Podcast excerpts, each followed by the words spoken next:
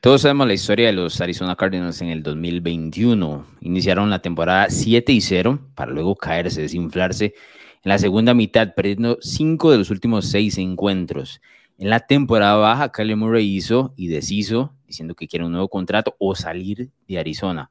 Esta es, me parece, en el 2022 de Bruno Milano, la temporada donde se quiebran los Cardinals o toman el siguiente paso ya, por fin, dentro de la NFC Oeste.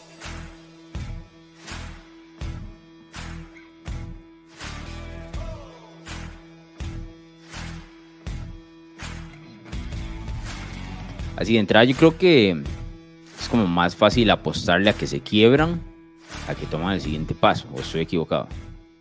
Totalmente de acuerdo. Em, creo que creo que desde que seleccionaron a Cliff Kingsbury como el entrenador en jefe, yo al menos, no sé vos, Alonso, pero no sé si compartís, pero yo al menos sí lo veía en tiempo, en, en, tiempo prestado al tema de Cliff Kingsbury.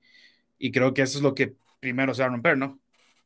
Sí, y, también hay, ciertos movimientos que hicieron en la temporada baja. Yo creo que la ventana de Arizona, no sé si para el 2023 puedan eh, pegar como este salto otra vez. Las franquicias tienen esta tendencia a reconstruirse o a reinventarse y demás.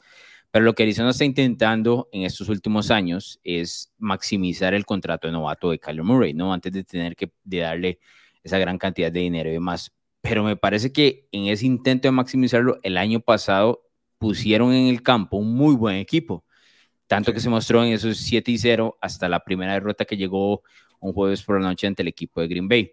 Recordarán que ese fue el partido que le quitaron eh, el invicto a los Cardinals y después se vino desinflando la escuadra. Ah, ¿Por qué me refiero a este tema del contrato de Murray? Porque me parece que una vez le paguen, es más, ni siquiera pagándole este año mismo, han perdido piezas claves que los ponen en una situación eh, donde en el 2021 se veían como la sorpresa de la división y en el 2022 no sé si están a la misma altura tanto de Los Ángeles como de San Francisco. Claro, están un paso adelante de Seattle, pero toda la división lo está. Eso está más que claro. Lo que no sé si es que Arizona tiene en ese momento, Bruno, para poder competir con el resto de la división, especialmente por los, por los nombres que se, que se pierden, ¿no? Por ejemplo, bueno, el costado defensivo es uno de los que más me preocupa. Perdieron a Chandler Jones. Eh, Chandler Jones desde el 2016, que está en Arizona, viene promediando alrededor de 12 eh, capturas por temporada.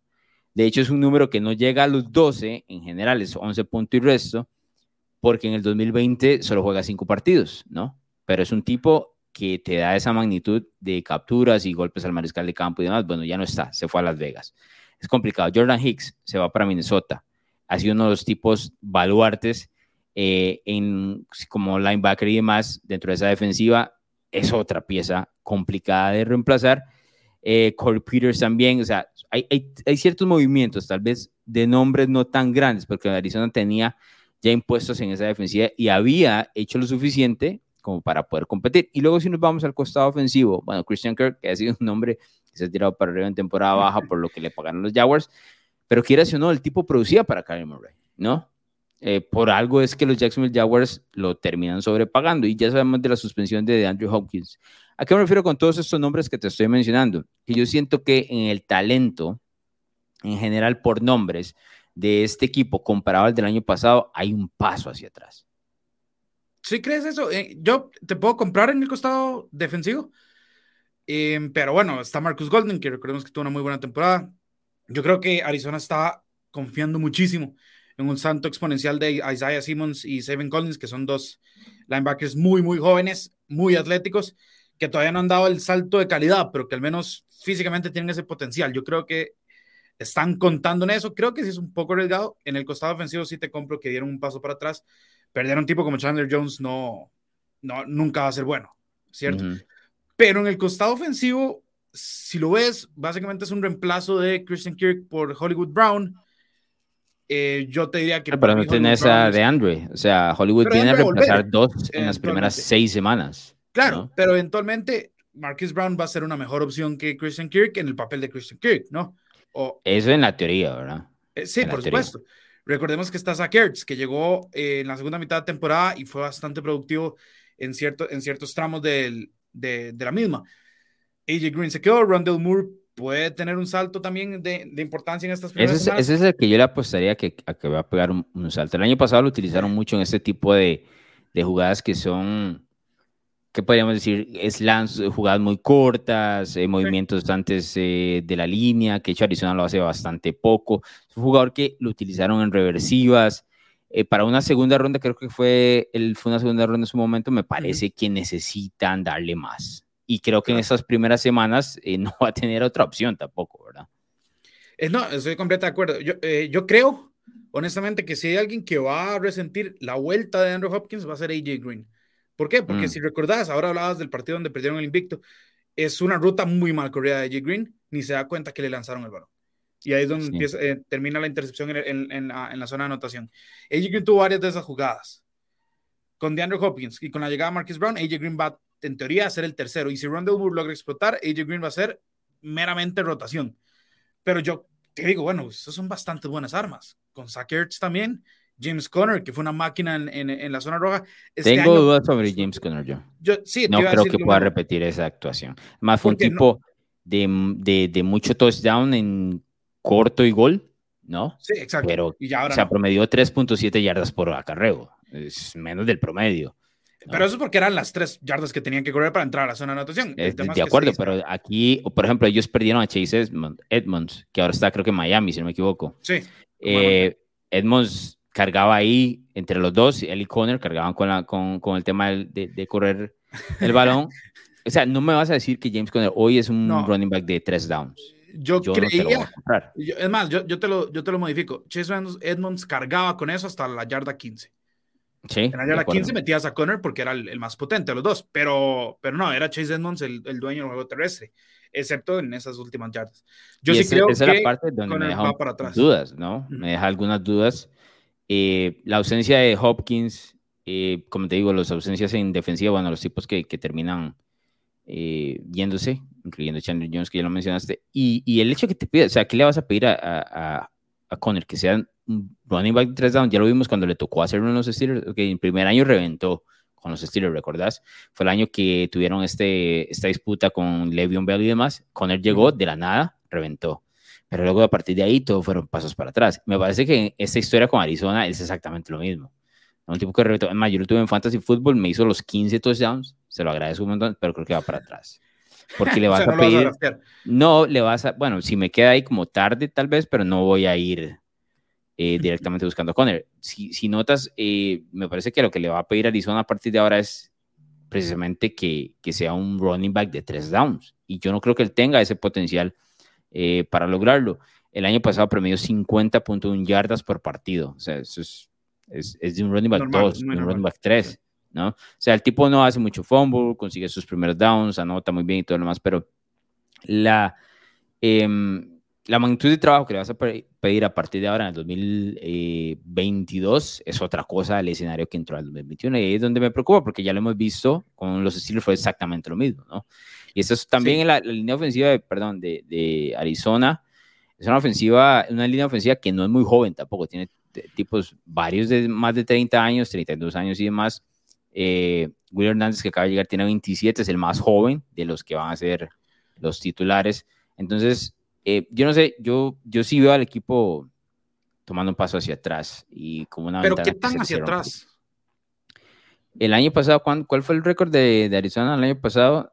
Porque no, no lo tengo claro aquí. Eh, 11 y 6 creo que quedaron.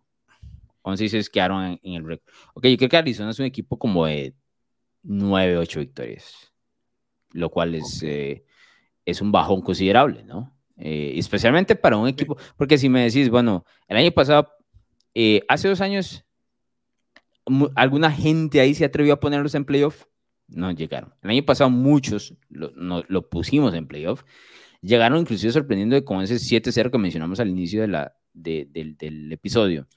Pero luego se desinflan. El 11 6 es como más de lo que se estaba esperando sobre el equipo de Arizona. Pero si notas, estas ausencias y, el, y el, tema de los, jugadores que se le van a la defensiva, algunos de ellos, en la presión que existe con Cliff Kimberly, el hecho de que tienen que maximizar absolutamente todo ahora con, con el contrato novato de Kyler Murray. Bueno, va a regresar JJ Watt, pero ya JJ Watt no es el mismo JJ Watt de hace seis años, ¿no? Cuando estaba en el top, tal vez inclusive más. Todas las temporadas se lesiona eh, no sé, en semana 7, semana 10 no llega, no llega ni a la décima semana. Entonces, no puedes confiar realmente en que va a estar ahí. O sea, podrá, eventualmente darte toda la temporada, pero las probabilidades dicen que no, no va a ser así.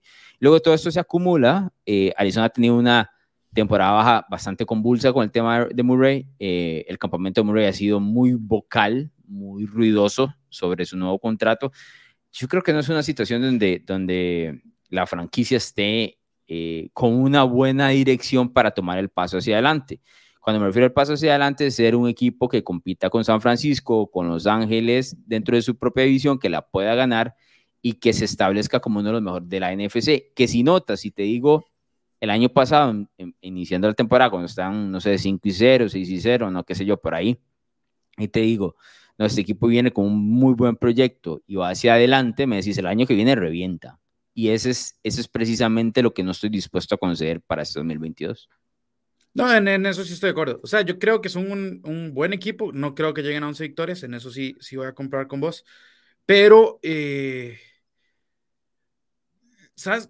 Hay ciertas cosas que le benefician a Arizona. Yo entiendo mm. que, que no es este, pues, precisamente un equipo que vaya a encandilar a la liga como se pensaba que podía ser el año pasado.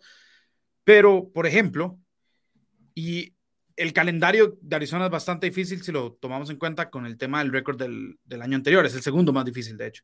Pero si vos ves en la NFC, no hay equipos recontrapoderosos, más allá de los que ya sabemos, ¿no? Los, los, tres que ya sabemos, tres, cuatro que ya sabemos.